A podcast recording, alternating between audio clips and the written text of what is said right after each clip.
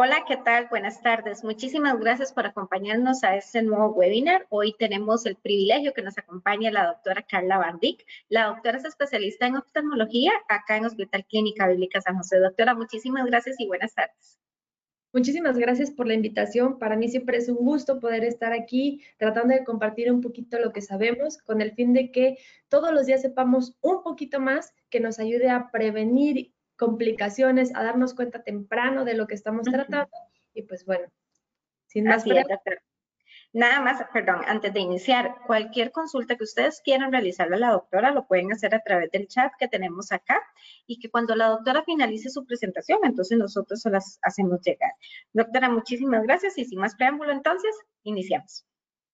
Listo, muchísimas gracias a todos. Pues bueno, el objetivo de hoy es saber qué es el glaucoma y cómo podemos afrontar esta enfermedad una vez que ya tenemos el diagnóstico. En el texto le habíamos puesto en la invitación, habíamos hablado de cómo prevenir la ceguera por glaucoma. Eh, saber que esta es una enfermedad, que es una enfermedad crónica, que es una enfermedad irreversible, pero que las consecuencias a largo plazo las podemos prevenir con un diagnóstico temprano. Es importante platicar de glaucoma en el ámbito, en el, en el marco de la Semana Mundial del Glaucoma, que es ahora del 6 de marzo al 12 de marzo, porque esta es una enfermedad que puede causar ceguera de manera irreversible, pero que cuando se diagnostica en etapas tempranas, la ceguera se puede prevenir. Se sabe que hoy por hoy entre 76 y 80 millones de personas en el mundo padecen de esta enfermedad y que de esas, más o menos 1.2 millones están ciegas por el glaucoma. Y lo peor de esto es que entre el 50 y el 90% de los pacientes con glaucoma no saben que lo tienen y se van a dar cuenta en etapas muy tardías cuando ya es muy difícil hacer algo por su visión. Pero, ¿qué es el glaucoma? Bueno, pues el glaucoma es un grupo de enfermedades que se van a caracterizar por generar daño al nervio óptico. El nervio óptico es el cable que conecta el ojo con el cerebro. Cuando generan daño, lo van a hacer de manera crónica, progresiva e irreversible y van a provocar que las fibras nerviosas de este nervio óptico se vayan perdiendo y con, con eso la visión va dejando de funcionar. Esto más o menos es como la conexión, digamos, entre la luz y una pantalla de televisión. Yo puedo tener la mejor pantalla de televisión y puedo tener el mejor interruptor o la mejor conexión, pero si no hay algo que los una, entonces no hay imagen. El glaucoma es este ladroncito que se encarga de ir acabándose con este cable. Digamos que así como un cable de televisión, nuestro nervio óptico está conformado por millones de fibras nerviosas. Esta enfermedad va matando cada una de estas fibras nerviosas y lo va haciendo poco a poco y lentamente hasta que simplemente perdemos la mayoría de las fibras y podemos llegar a quedarnos ciegos por esta enfermedad. Pero, ¿por qué se produce el glaucoma? Todos hemos escuchado esa famosa frase o esa alguien que nos dice, es que yo tengo presión del ojo o presión alta del ojo. Pues sí, la presión intraocular elevada es el factor principal para desarrollar la enfermedad, pero no es el único como lo vamos a ver aquí adelante. Nuestro ojo tiene presión porque necesita mantener un nivel adecuado para mantener la forma del ojo y lograr una visión. La presión nos ayuda para que ese ojo se mantenga redondito y en forma, sirve también como un sistema de nutrición para todas las estructuras que tenemos acá y también para que todos los desechos de ciertos órganos, ciertas partes del ojo se puedan ir de nuestro ojo. Pero, ¿por qué se da la presión? Bueno, dentro del ojo se produce un líquido que se llama humor acuoso. Este líquido se va a producir aquí, en esta parte que se llama cuerpo ciliar. Este líquido va a pasar por la parte de atrás de la parte de color del ojo que se llama iris y va a llegar hasta el sistema de drenaje que se llama ángulo. Este ángulo va a hacer que se absorba este líquido y salga. Esto debe funcionar más o menos así como una tubería de desagüe, donde yo voy a tener aquí una, un tubo que se va a encargar de estar generando líquido o de estar sacando líquido en todo momento. Y el desagüe que se debe de encargar de ir absorbiendo o generar un paso adecuado de este líquido a través de él. Pero en el glaucoma llega el momento en el que o se aumenta la producción de líquido o se empieza a fallar el desagüe y entonces se me empieza a acumular el agua aquí.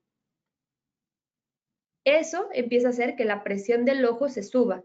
Y mientras que en el desagüe aquí tengo para dónde se me vaya y se tira el agua, en el ojo no tengo para dónde salga ese líquido y la presión del ojo empieza a aumentar.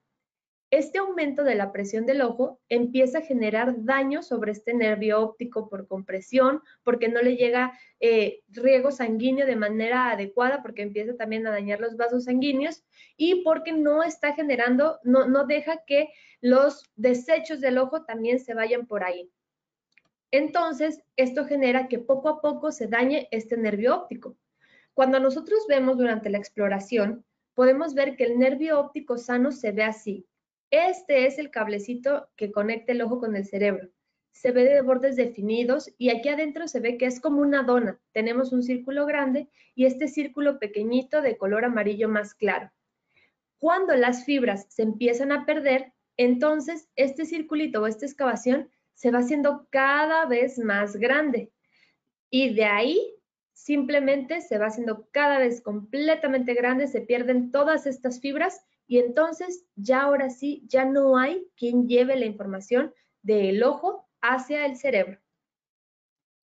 Poco a poco podemos ir llegando a perder la visión. En etapas tempranas nuestra visión va a estar normal porque las fibras que hemos perdido no son suficientes para generar un cambio en la visión. Vamos a ver que pues un paciente aquí ya incluso con glaucoma, con presión del ojo elevada, con todo, va a tener una visión normal. En un glaucoma inicial, pues vamos a ir perdiendo la visión afortunadamente de manera periférica y poco a poco conforme vaya avanzando, vamos a ir perdiéndola de manera central hasta que simplemente podemos llegar a ver solo aquí el centro como un tubo y esto también se puede llegar a extinguir. El asunto con esto es que ojalá nosotros viéramos así como que, hey, me falta, estoy viendo negro aquí una esquina. No, esta enfermedad se va dando tan lentamente que el cerebro se va adecuando y se va adaptando. Y entonces simplemente vamos perdiendo y no es como que lo veamos negro, sino que simplemente ya no lo vemos. Y va siendo tan lento que nuestro cerebro no nos da ningún aviso, ninguna alarma, nos dice, hey, aquí no, algo no anda bien. No, nada. Y por eso es que es importantísimo diagnosticarlo cuando todavía estamos en estas etapas. Si ya llegamos a estas etapas, a estas otras, pues el tratamiento y todos los esfuerzos que hagamos será por conservar esta visión, pero ya no voy a poder hacer que el daño se revierta a como estaba antes. Por eso es la importancia y por eso es la insistencia en un diagnóstico oportuno de esta enfermedad, porque esto nos va a hacer la diferencia. Y uno habla de glaucoma y hay muchísimos tipos de glaucoma.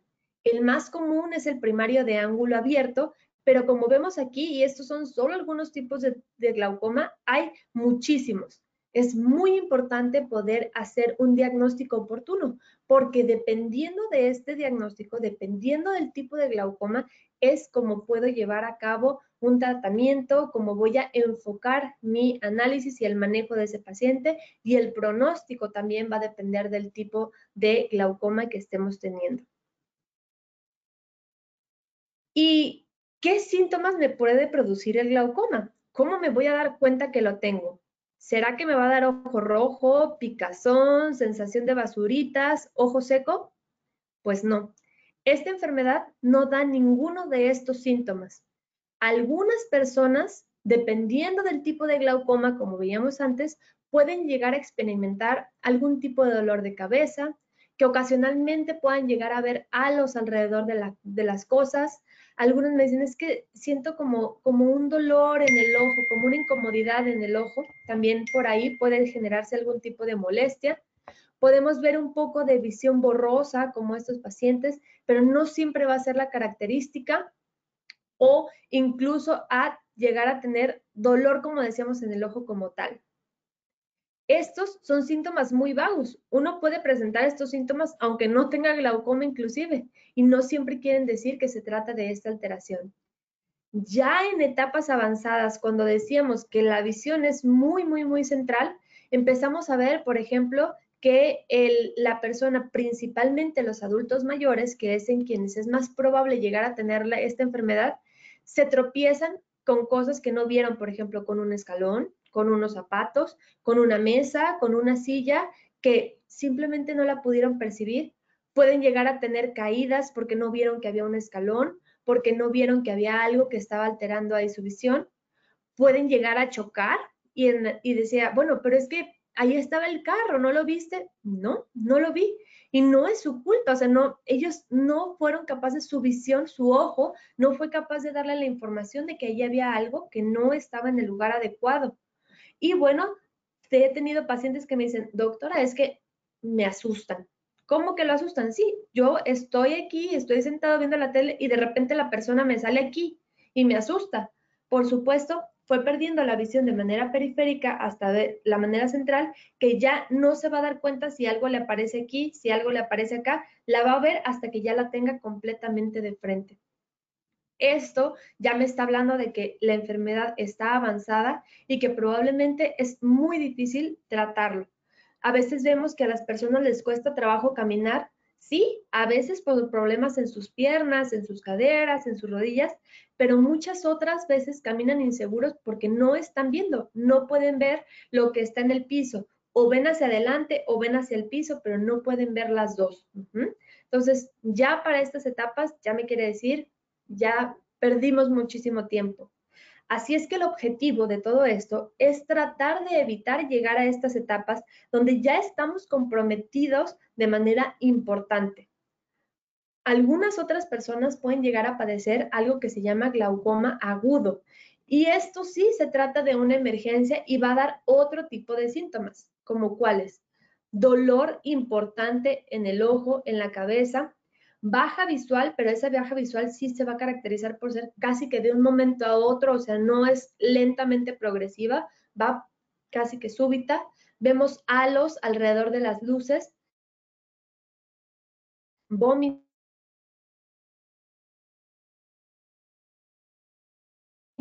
ojo rojo, vemos que la pupila, que es esta partecita eh, que, que, es negra normalmente, está como dilatada y aquí hay mucho dolor y si tocamos el ojo está duro, duro, duro como piedra. Estos pacientes ya me ha pasado igual en muchas ocasiones que terminan en el área de emergencias porque piensan que la náusea, el vómito y todos estos síntomas que tienen son causados por una diarrea o por algo que comieron que les cayó mal.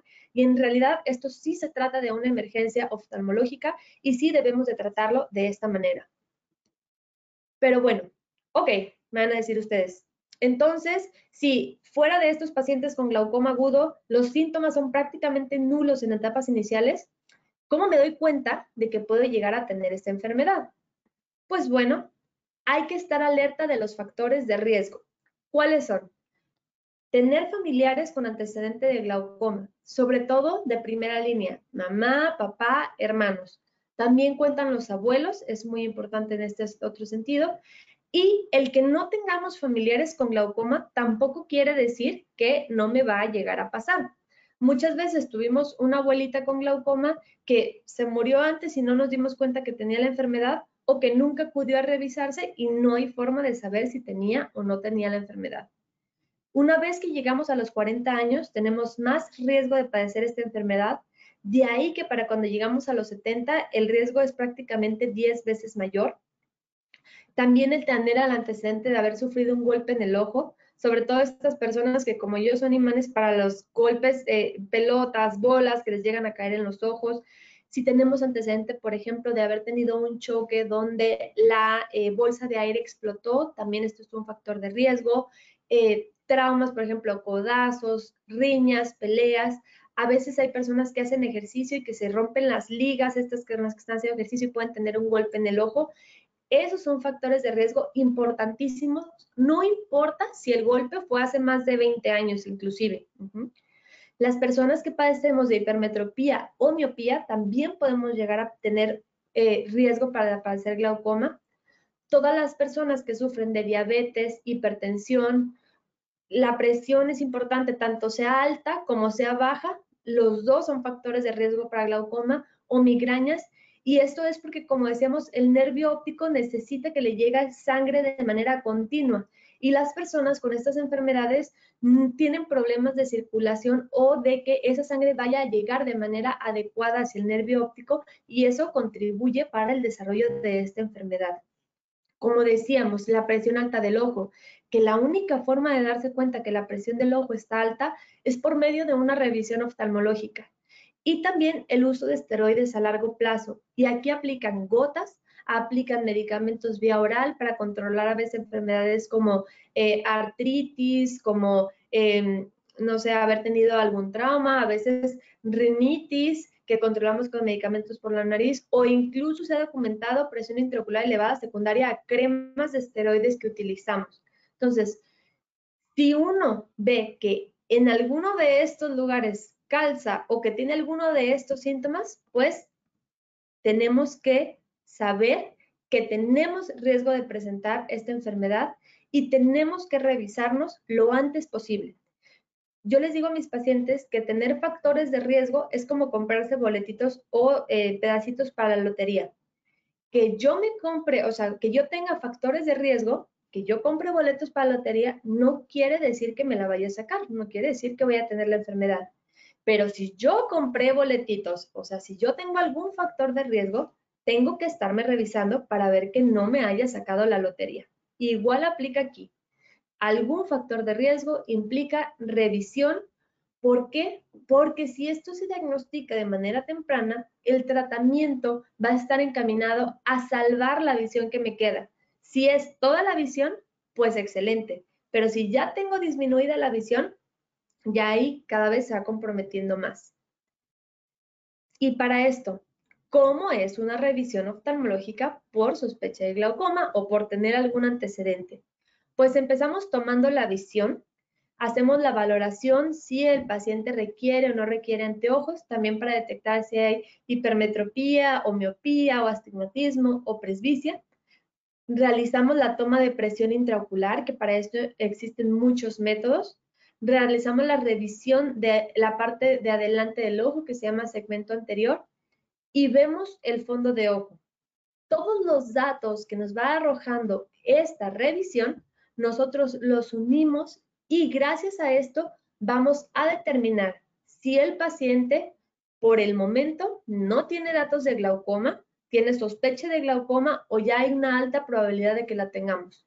Y vamos a ver qué implica que tengamos cada uno de estos datos. Bueno, si por el momento no hay datos de sospecha de glaucoma, sabemos que la presión está bien, vemos que el sistema de drenaje del ojo por el momento se ve que está funcionando de manera adecuada. Vemos que el nervio óptico tiene características adecuadas, no hay datos de que se esté excavando, como decíamos, la retina se ve bien y todo. Pues entonces, por el momento le decimos, quédese tranquilo, por el momento todo bien. Eso implica que estos datos son solo en este momento el que yo le diga que en el momento, que en este momento no hay datos de glaucoma, no quiere decir que nunca más lo va a padecer, sino que simplemente en este momento no hay mayor problema.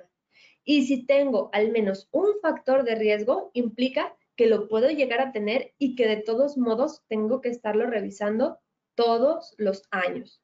¿Qué pasa si el médico nota que si hay algún dato que no le está gustando mucho, entonces me va a decir que tengo sospecha de glaucoma, que necesito hacer varias cosas. Decir que tengo sospecha de glaucoma significa que hay ahorita datos durante la revisión que me dijeron o que la presión está alta o que mi nervio óptico es amplio y tiene una excavación amplia o que hay algo que al médico le llamó la atención y dice, esto no es normal y tenemos que descartar que se trate de esta enfermedad. Hay nervios ópticos que son grandes, que son, eh, se llaman macrodiscos, que son nervios ópticos grandes, que pueden aparentar llegar a tener la enfermedad y que eso no implica que la tengan, simplemente es más grande. Yo a estos pacientes les digo que esto es como ser más gordito que el promedio de la población Así como el más gordito tiene más riesgo de padecer diabetes y hay que estarlo revisando cada cierto tiempo y hacerle estudios especiales para descartar que tenga la enfermedad, no solo por ser gordito ya le decimos diabético, no, simplemente decimos tiene más riesgo y tenemos que revisarlo de manera más estrecha. Igual al paciente con sospecha de glaucoma yo le digo, ok, su nervio óptico se ve sospechoso, se ve grande y vamos a revisarlo. ¿Qué le vamos a hacer? Estudios normalmente de campo visual, tomografía del nervio óptico, vamos a valorar el grosor corneal y en algunos pacientes hacemos otro tipo de estudios diferentes. Los estudios son estudios amigables, son estudios en donde normalmente ni siquiera hay necesidad de tomar el ojo. El campo visual es un estudio donde uno le tapamos un ojito, nos colocamos en, una campanita como estas y vamos apretando una luz dependiendo cómo vayan prendiendo y apagando los puntitos y vamos a ver cómo es la visión de ese paciente. La tomografía del nervio óptico va a medir el nervio óptico y cada parte de sus fibras y sobre eso es que vamos a determinar si hay una probabilidad, vamos a ver el tamaño del nervio y vamos a ver si hay alguna zona que dé alguna impresión de que las fibras se puedan estar perdiendo y el grosor corneal es igual a un aparato que ponemos la barbilla, vemos unas luces que prenden y apagan y simplemente va a medir la córnea. Hay algunos otros métodos para tomar el grosor de la córnea, que es tocando rápidamente el ojo por ultrasonido y nos va a dar el grosor. Una vez que nosotros hagamos e, este uno, los tres, dos de estos estudios, los que nuestros médicos nos determinen, vamos a ver si vemos que este nervio óptico es solo un nervio óptico grande, pero no hay datos de pérdida de fibras, vemos que el campo visual está respetado, que el grosor de la córnea está bien, vamos a decirle, ok, en este momento no tengo datos concluyentes de la enfermedad. Esto no quiere decir que después no la pueda padecer. Al contrario, esto es como que yo soy grandote, soy gordito, pero me tomaron la glucosa y me salió bien.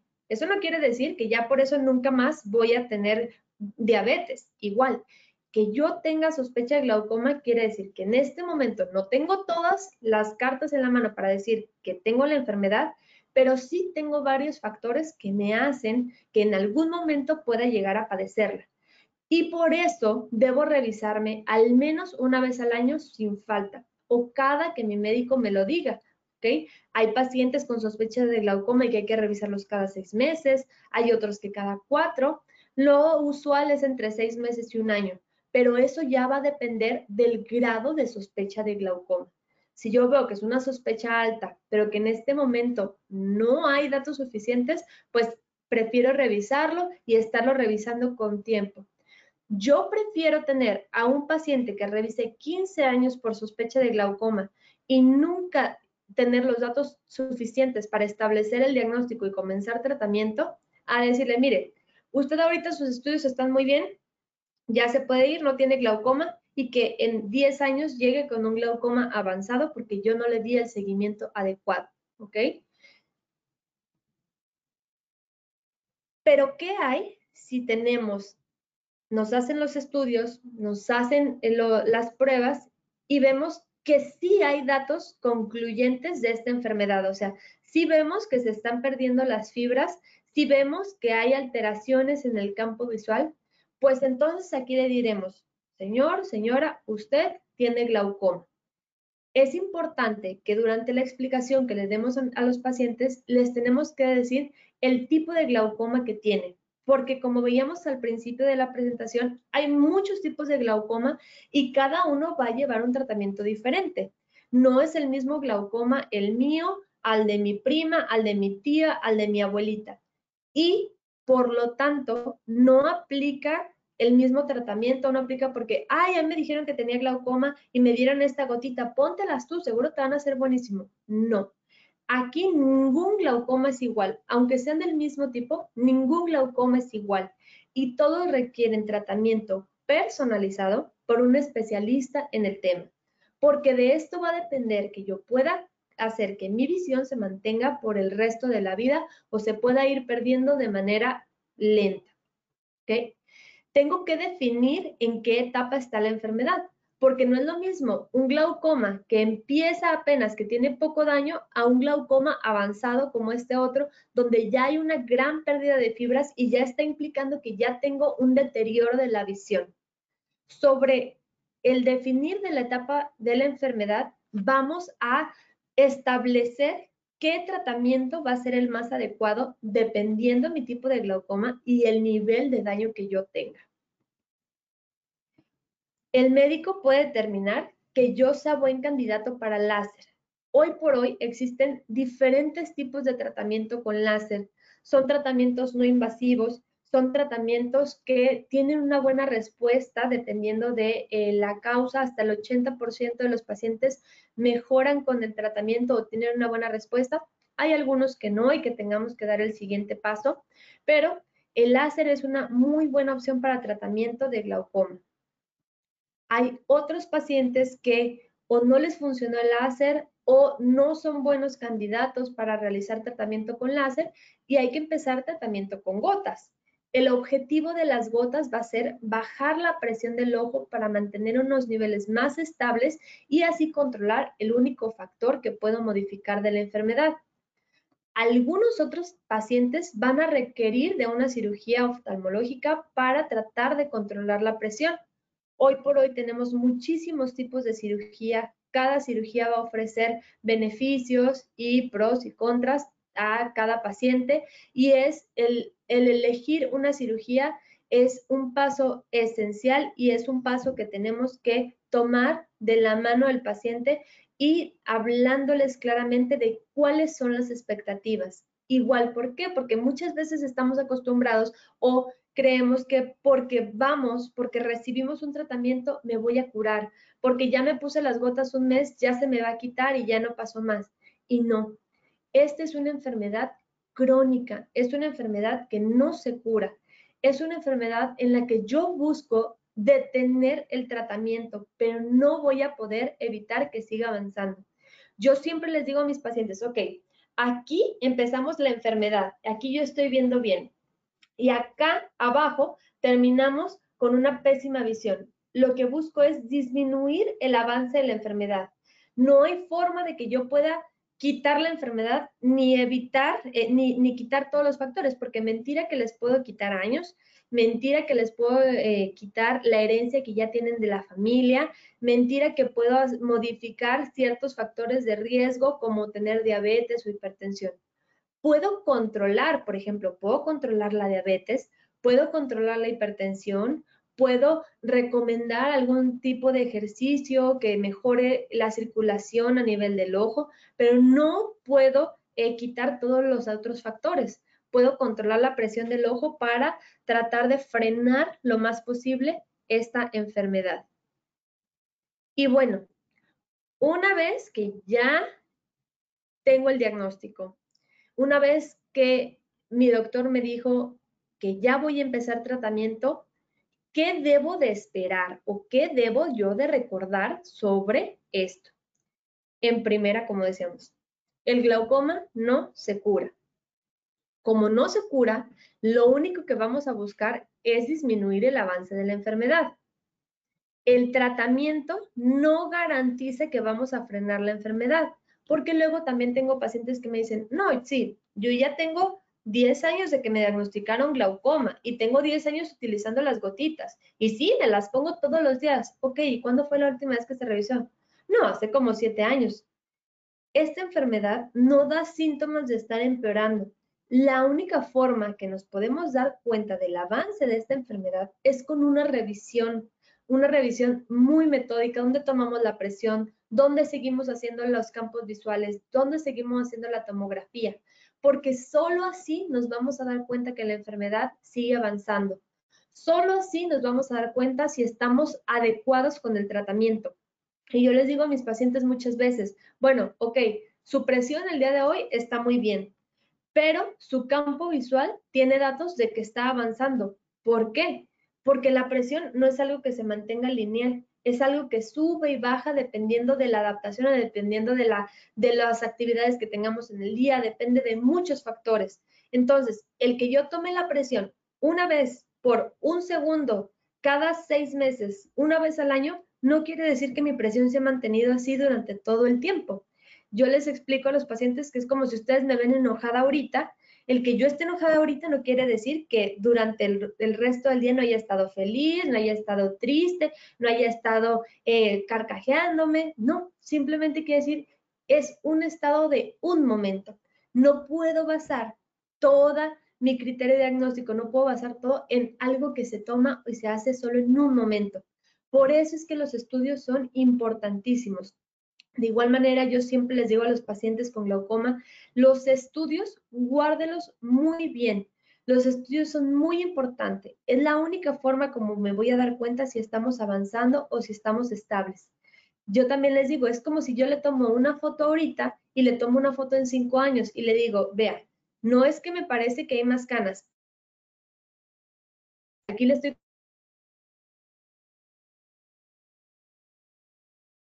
contando tres arrugas y sobre eso es que me voy a poder dar cuenta de qué tanto si hay un control o qué tanto ya no. Entonces, esto lo que decíamos, la única forma de saber si hay avance es por la revisión oftalmológica y los estudios. No nos debemos de saltar la revisión, es importantísimo. Y la otra es que el tratamiento es de por vida. No debemos olvidar colocar el tratamiento. Las gotas hacen que nuestra presión se estabilice y esté fluctuando en rangos más pequeños. Si yo se me olvida ponerme una gota, digamos, de una semana, se me olvida ponerme una gota una vez a la semana, durante ese día mi presión va a estar así, pequeño, pequeño, pequeño, se me olvidó la gota, me sube y me baja. Y cada vez que la presión sube, yo les digo que es como si estamos pegando y pegando y pegando en el nervio óptico y eso va haciendo que esas fibras se sigan dañando, se sigan perdiendo y ese campo visual se siga deteriorando. Y eso va a ser simple y sencillamente porque se me está olvidando poner las gotas. Yo siempre les digo, se les puede olvidar ir a misa, dar los buenos días, desayunar, pero las gotas no, nunca, porque cada gota que no nos ponemos significa que vamos a tener una fluctuación en la presión. Tenemos que ser muy responsables del tratamiento. También les digo a los pacientes, todas las gotas tienen efectos adversos. Todas las gotas van a causar irritación, van a causar sensación de basuritas, van a causar ojo rojo, nos pueden llegar a crecer las pestañas, pueden darnos uno y mil cosas. Pero es demasiado importante continuar de manera rigurosa con el tratamiento, porque el no llevarlo de manera oportuna va a repercutir en nuestra visión alguna vez tenía un paciente que me decía, no, pero es que yo sí me las pongo, pero me las pongo tres veces por semana para darle espacio y que mis ojos se recuperen y que no estén tan inflamados. Eso es peor, peor, peor, peor, porque cada vez que no se la pone, va a estar haciendo. Con esto mismo les quiero decir, todas las dudas que ustedes tengan sobre su tratamiento, sobre si están haciendo bien, todas esas ideas o ocurrencias que puedan tener sobre cómo mejorar eh, el apego a las gotas, como cómo tener menos síntomas, pregúntenselas siempre a su médico tratante, porque él les va a poder decir si esa idea que se les ocurrió, sí va a ser buena, sí va a tener, eh, les va a ayudar en realidad o no, y les puede llegar a poner en riesgo su visión. Esta es una enfermedad Así es como avanza más o menos. Aquí empezamos, todo bien, de manera normal, se empieza a dañar las células, empezamos a perder un poco de fibras nerviosas. Aquí empezamos con enfermedad asintomática, donde ya hay pérdida de las fibras nerviosas, donde ya tenemos alteración en los campos visuales y llegamos a la etapa tardía. Nosotros queremos agarrar a nuestros pacientes aquí, en la sospecha de glaucoma, en el glaucoma antes del daño al campo visual y idealmente antes de llegar a etapas tardías como la ceguera. Porque tratar a los pacientes en estas etapas, como decíamos, me va a ayudar a que yo pueda mantener la visión lo mejor posible sin un daño y eh, frenar esta enfermedad sin que el paciente pierda la visión.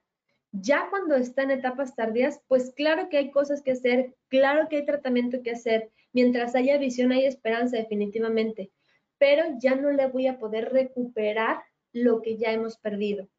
Es por eso que durante la Semana Mundial de Glaucoma los médicos oftalmólogos y sobre todo los especialistas en glaucoma, hacemos tanto énfasis en un diagnóstico temprano.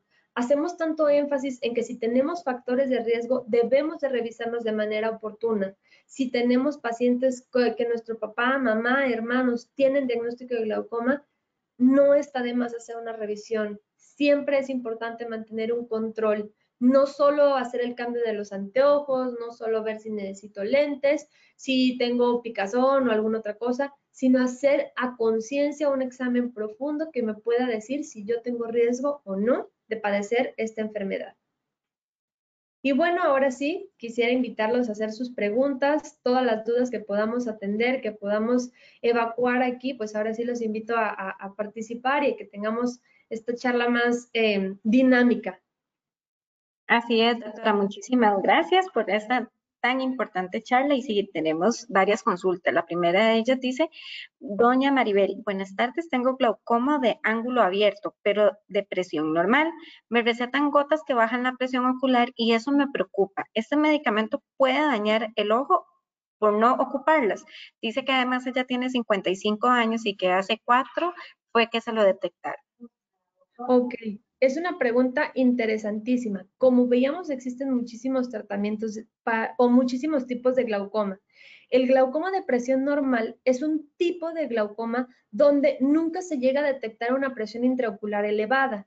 Presión intraocular elevada estamos hablando por arriba de los 21 milímetros de mercurio pero sí tenemos muchos factores de riesgo, principalmente como presión arterial baja, antecedente de migrañas, algún antecedente familiar de glaucoma, y eso hace que nuestro nervio óptico sea mucho más susceptible se ha visto, y es algo que está hoy completamente en la boca de todos los glaucomatólogos del mundo, el glaucoma de tensión normal, porque se ha visto que bajar la presión del ojo en estos pacientes, a pesar de que esté dentro de rangos normales, ayuda a disminuir estos picos de presión. Digamos, yo puedo tener una presión de 9 o puedo tener una presión de 18 y las dos están dentro de rangos normales y estos pacientes es lo que suelen hacer como picos de presión intraocular.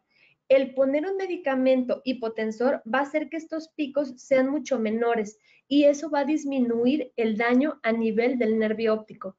Al igual que un paciente con glaucoma con presión intraocular elevada, las gotas son extremadamente importantes y tener un buen apego y no olvidar ninguna dosis de glaucoma va a ayudar a que no avance esta enfermedad. Si bien hay otros factores extra que le están poniendo ahí sus granitos de arena y están inclinando la báscula, entonces al menos controlar el único factor que sí podemos eh, modificar, que en estos pacientes también es la presión intraocular elevada. Entonces, las gotas, como decíamos, sí, causan ojo rojo, causan dolor, causan ardor, causan irritación. A veces podemos llegar a ver borroso con las gotas, pero estas gotas, si el aplicarlas de manera correcta, va a ayudar a que la visión se conserve por mucho más tiempo y ojalá toda la vida sin llegar a padecer glaucoma por esta enfermedad.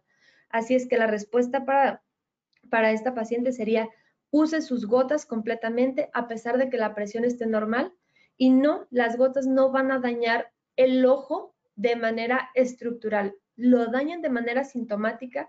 También es cierto que siempre hay gotas que nos pueden ayudar a disminuir los síntomas, lubricantes, poner un poco de frío en el ojo, hacer pausas visuales, utilizar los anteojos adecuados. Todo esto nos va a ayudar a disminuir como los efectos adversos que podríamos llegar a tener por el uso de las gotas. Muchas gracias, doctora. La siguiente consulta nos dice doña Karen, ya me han diagnosticado glaucoma por presión alta del ojo. Actualmente mi único tratamiento son gotas. ¿Significa que en algún momento quedaré ciega? Mm, el objetivo del tratamiento es evitar la ceguera, como bien decíamos. Eh, no significa que vaya a quedar ciega, todo depende de qué tan controlado esté. Y la única forma de saber qué tan controlado está es por medio de los estudios y el seguimiento con su médico que, le, ha llevado como su tratamiento o con un subespecialista en glaucoma. Eh, las gotas eh, son en excelente manejo, como decíamos en la presentación. Hay muchos otros, hay muchas otras formas también de controlar el glaucoma por medio de cirugías, por medio de algo más. Pero Sí, sí. Perfecto. Acá doña Yerlin nos dice, buenas tardes. Una consulta. Yo desde los 18 me, diagnosticaron glaucoma. Me pusieron válvulas en los dos ojos, pero en el ojo izquierdo es el que está más dañado y me han operado tres veces. Pero de donde tengo la válvula me duele mucho y a veces se ve más inflamado esa parte. De igual manera, la válvula se ve a cambio del, en el ojo derecho. Se ve un cambio, me imagino que será en el ojo derecho. La válvula ni se, ni se ve ni se mueve mucho. Em, seguro en la posición por la que está, pero quisiera saber si es normal que la válvula se vea y duele en el ojo teniendo la válvula y teniendo tratamiento. Sí, los dispositivos que utilizamos para control del glaucoma, sobre todo en glaucomas juveniles, que es su caso por ser el diagnóstico tan temprano, eh, el sistema de drenaje del ojo ya no funciona. Entonces ponemos sistemas de drenaje alternativo. Estas válvulas pues no dejan de ser cuerpos extraños que van a estar ahí alterando. Son dispositivos grandes en comparación con la forma del ojo, por lo tanto sí los podemos llegar a ver. Sí van a causar molestia, sobre todo a los movimientos oculares, sí van a causar molestia eh, dependiendo del grado de líquido que tengan. De repente se puede llegar a poner el ojo rojo, inflamar. Entonces, sí, en estos pacientes si hay dolor, hay que descartar sobre todo que estemos haciendo picos de presión intraocular elevada, que también es algo que puede llegar a generar dolor y molestia con el antecedente de una cirugía de válvula eh, para el control de glaucoma. Ahí sí, eh, sí es algo esperado, pero sí hay que descartar estas otras cosas que pudieran llegar a empeorar el cuadro y empeorar la visión. Entonces ahí sí tiene que ser evaluada específicamente para ver qué es lo que está pasando en ella tal cual. O sea, sí hay que hacer una revisión de la válvula, hay que ver cómo está, hay que estar detectando si hay picos de presión intraocular, que esos sean los que puedan estar causando las molestias, el dolor como tal. Pero sí, son cosas que son completamente esperadas por la colocación de la válvula. Muchísimas gracias, doctora. Acá nos dicen, doctora, ¿es posible tener la afección en un solo ojo o es algo que afecta a ambos? Todo depende del tipo de glaucoma. El glaucoma primario de ángulo abierto usualmente da en los dos ojos, aunque también es cierto que puede ser de manera asimétrica, o sea, puede ser más grave en uno que en otro. Hay algunos otros glaucomas que sí pueden llegar a ser más unilaterales, o sea, afectar solamente a un ojo o afectar de manera más importante solamente a un ojo. Entonces, todo va a depender del tipo de glaucoma. Perfecto, la siguiente consulta, bueno, doña Rebeca nos indica que ella llegó un poco tarde, que si podría repetir cómo empezaría la sospecha de tener glaucoma. Primero es por los factores de riesgo que tenemos. Los factores de riesgo habíamos hablado de tener antecedentes familiares, de que alguien tuvo glaucoma, mamá, papá, hermanos, abuelos, tíos, tener antecedente de algún golpe en el ojo, ser mayores de 40 años, tener la presión alta del ojo, padecer de diabetes, hipertensión, migraña, tener el antecedente de padecer de miopía o de hipermetropía o de que en algún momento de nuestra vida utilizamos medicamentos esteroideos por un tiempo prolongado. Los esteroides se utilizan, por ejemplo, en los ojos para tratar inflamación o también los podemos utilizar en la piel o vía oral para controlar inflamación en el cuerpo en general o incluso en la nariz para controlar rinitis y todas estas cosas. Cualquiera de estos factores de riesgo me deben de hacer pensar en que ya tengo comprados boletitos de la lotería y que me tengo que revisar. Una vez que yo identifico un factor de riesgo, voy al oftalmólogo, el oftalmólogo o la oftalmóloga me hace la revisión completa y durante la revisión va a determinar si nota algo que le pudiera hacer pensar que tiene glaucoma. La presión del ojo elevada, el sistema de drenaje del ojo, que es el ángulo que hablábamos cerrado, o que tenga alteraciones o cambios a nivel del nervio óptico, que cualquiera de estos pudiera decir, bueno, esto no es normal y entonces ahí determino que es sospecha de glaucoma. Y una vez así, se piden los estudios específicos y ya con los estudios determinamos si hay datos concluyentes de la enfermedad que me indiquen que hay necesidad de tener tratamiento o simplemente es algo que está como sospecha y puedo mantenerme normal en vigilancia dependiendo de lo que el médico me diga, una vez cada cuatro meses, cada seis meses o una vez al año. Muchísimas gracias. Doña Ivette Peña nos dice que ella fue operada y aún así mantiene el uso de gotas para mantener la presión baja. Pregunta que si entonces no fue realizada exitosamente. No, eso, eh, eso solamente evaluándola lo podemos saber. El hacer una cirugía para glaucoma implica que estamos tratando de crear un sistema de drenaje alternativo sobre el ojo, ya sea por medio de láser, por medio de cirugía, por medio de, eh, eh, de válvulas, como decíamos. Una cirugía no está quitando los factores de riesgo que la llevaron a padecer de la enfermedad en primera intención. Simplemente nos está ayudando o nos está dando una mano extra sobre lo que ya tenemos. Hay veces que tenemos que ir paso por paso gotas, no o o láser, no funciona, gotas, no, no es suficiente, es que no es que no funcione, es que no es suficiente cirugía, no es suficiente gotas además de la cirugía. El que una cirugía sea fallida, no, o sea, el que decir que te estamos utilizando gotas no implica que una cirugía haya sido fallida. También las cirugías de glaucoma son bastante complejas porque tratan de generar un sistema de drenaje alternativo en un cuerpo que está diseñado para cicatrizar. Yo le digo, durante la cirugía se crea una comunicación para que el líquido pase por ahí. Yo tengo que hacer que el cuerpo no cierre esa comunicación, pero no hay forma de que yo le diga, hey cuerpo, esta herida es buena, manténla ahí. El cuerpo sabe que hay una herida y que la tiene que cicatrizar. A él no le importa si fue hecha a propósito, si fue hecha por accidente, si fue hecha por qué. La cirugía de glaucoma es compleja, es una cirugía que va a depender de muchísimos factores e incluso una cirugía de un ojo al otro puede ser completamente distinta, pero no el uso de gotas implica que haya fallado la cirugía.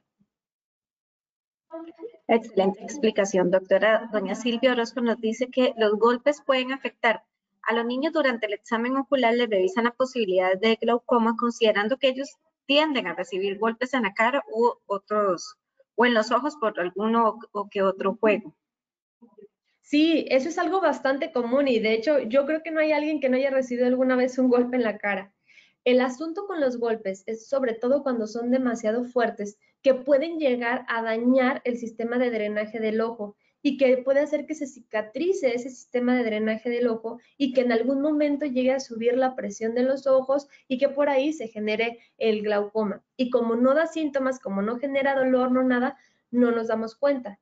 En los niños se hace o se insta por revisar todo completo. Nos revisamos también la parte de la presión. Hay veces que los niños no se dejan, obviamente, pero siempre tratamos de hacerlo y siempre revisamos el nervio óptico. Además, un niño, simplemente por ser niño, también tiene riesgo de glaucoma. Hay glaucomas o un grupo de glaucomas que se llaman glaucomas del desarrollo o glaucomas congénitos, que es algo que es un glaucoma que se presenta en personas mucho más jóvenes. Por eso es que también nunca debemos de desatender a los niños. Si bien la mayoría de los pacientes, más del 80%, son adultos por arriba de los 40 años, existen, como veíamos entre nuestros, entre nuestros, ah, eh, las personas que están con nosotros, glaucomas juveniles y existen glaucomas congénitos, bebés que ya nacen con la enfermedad o que se desarrolla durante los primeros años de vida. Por eso es que la revisión ocular de los niños es importantísima. Vamos finalizando con las consultas. Por acá, doctora, tenemos tres más. Doña Yolanda nos dice, cuando uno se va a hacer un examen de control de la vista, ¿ese análisis se puede ver que se padece glaucoma o hay algún otro examen en específico? Esto es una excelente pregunta. Todo va a depender de dónde y con quién se haga el examen. Los exámenes de la vista que normalmente hacemos con optometrías nos van con optómetras, perdón, nos van a ayudar a identificar la necesidad de anteojos y todo. Normalmente la mayoría de las ópticas no van a hacer una revisión más profunda porque son solamente licenciados en optometría, no son médicos especialistas en oftalmología. Si bien son buenísimos, son excelentes y son una gran ayuda, el examen a profundidad para descartar la enfermedad se debe de hacer con un médico oftalmólogo que pueda revisar completo, que haga el examen de la vista, que tome la visión, que tome la presión, que revise el sistema de drenaje del ojo, que revise el nervio óptico. Pero sí el examen se hace por medio de un médico oftalmólogo. normalmente los exámenes generales de la vista no van a hacer nada más que saber si necesitan o no necesitan anteojos.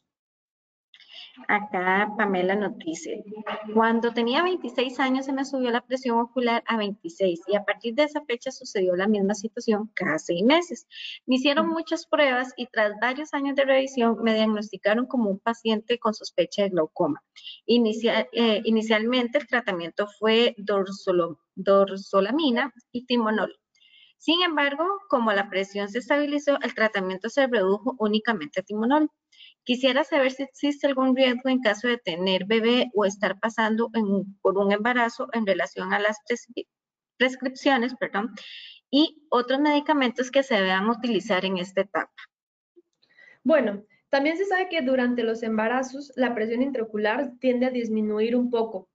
Sí, en estos pacientes es importantísimo que si son pacientes que ya se conocen utilizando hipotensor ocular, vayan durante el embarazo o antes, en el momento de la planeación del embarazo, ojalá, con un médico de preferencia especialista en glaucoma para determinar si podemos durante ese plazo suspender el medicamento o utilizar el medicamento más apto para ese periodo de tiempo en general. Como hablábamos, el glaucoma es algo que avanza muy lentamente y a veces es necesario o podemos darnos el lujo de suspender el tratamiento durante ese tiempo, pero siempre con vigilancia estrecha de la presión intraocular, de la tomografía, del campo visual, para siempre poner sobre una balanza el riesgo, el beneficio de las gotas y de la nueva vida que tenemos. Entonces, definitivamente hay sí, la recomendación es acudir al médico oftalmólogo o de preferencia su especialista en glaucoma para hacer el ajuste específico durante esta etapa de, de la vida. Perfecto. Dice acá doña Lorena Montero que qué tipos de glaucoma existen, que si podrías describirlos de manera rápida.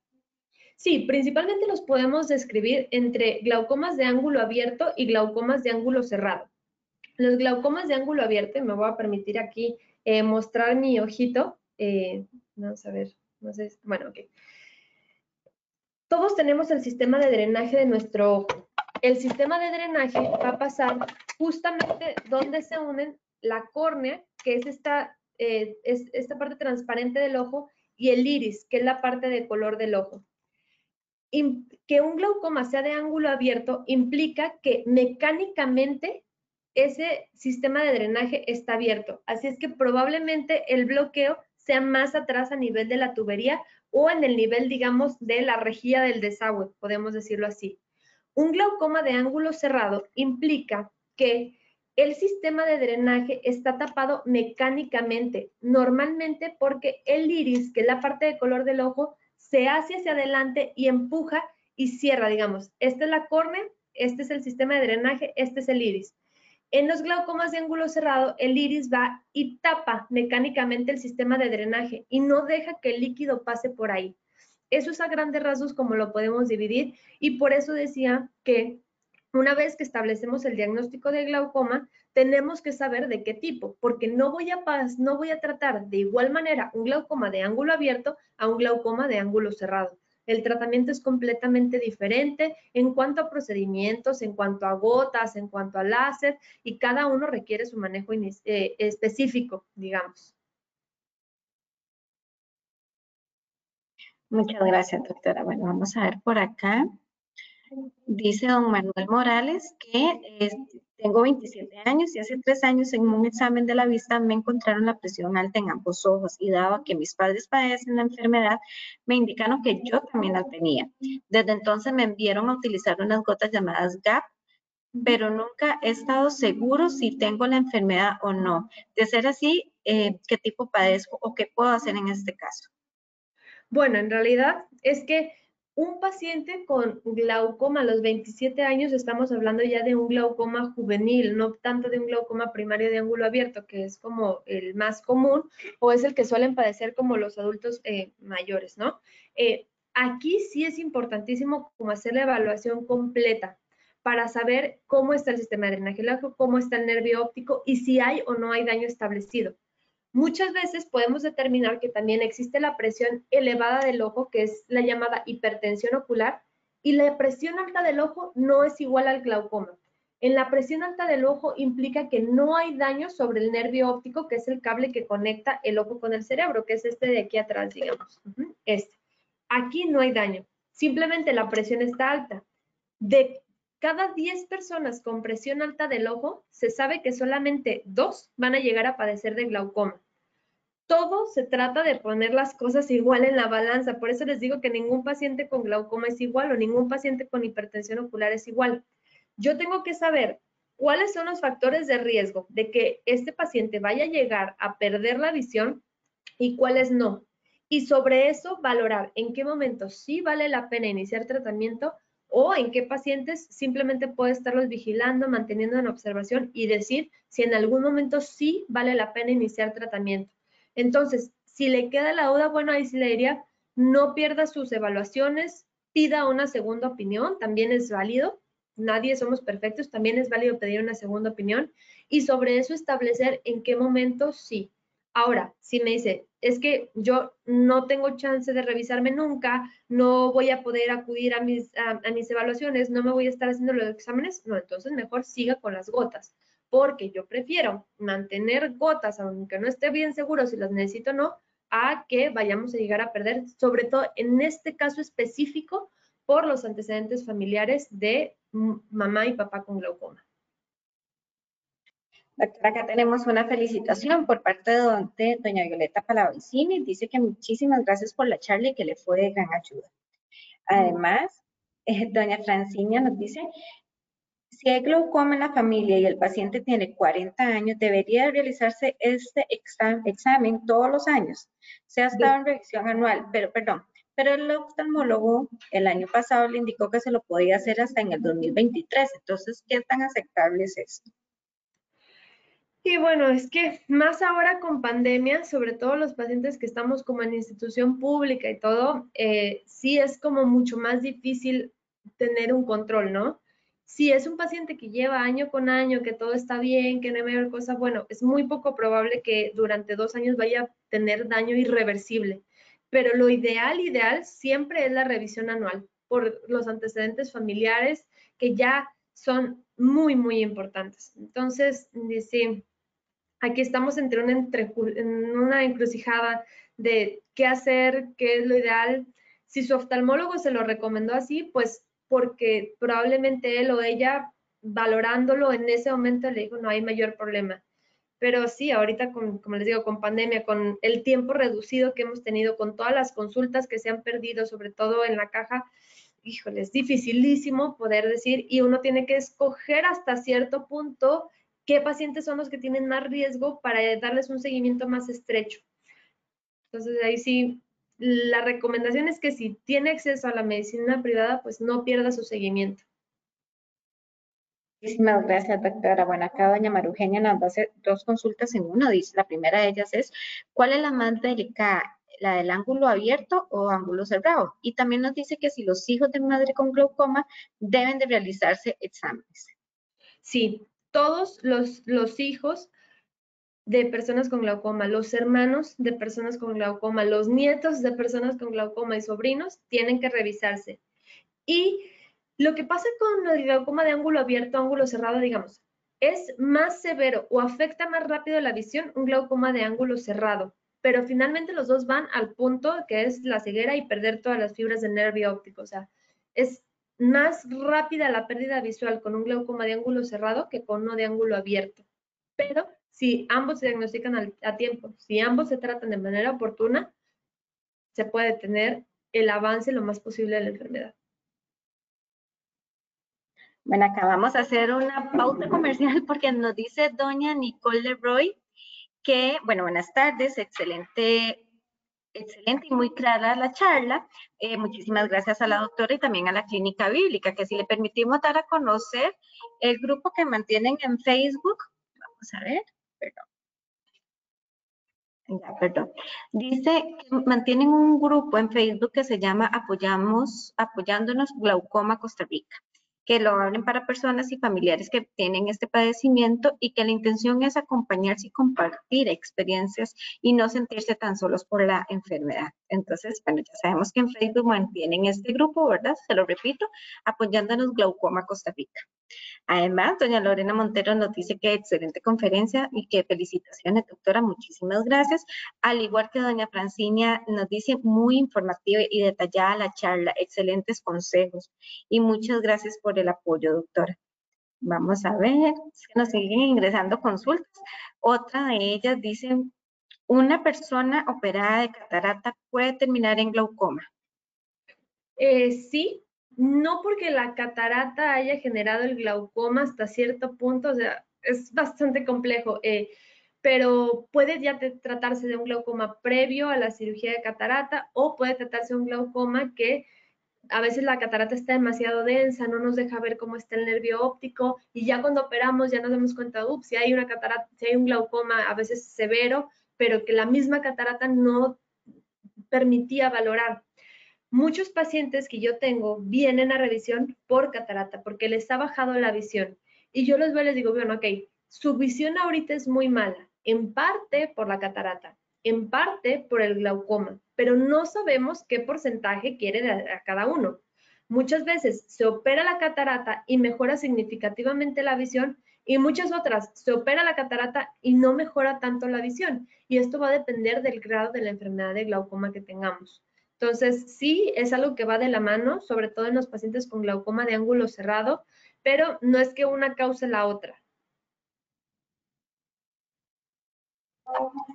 Muchísimas gracias. Acá don Ivonne, don Ivonne Araya nos dice, vamos a, dice, formas de prevención para evitar la enfermedad incluye la alimentación y la vida sedentaria.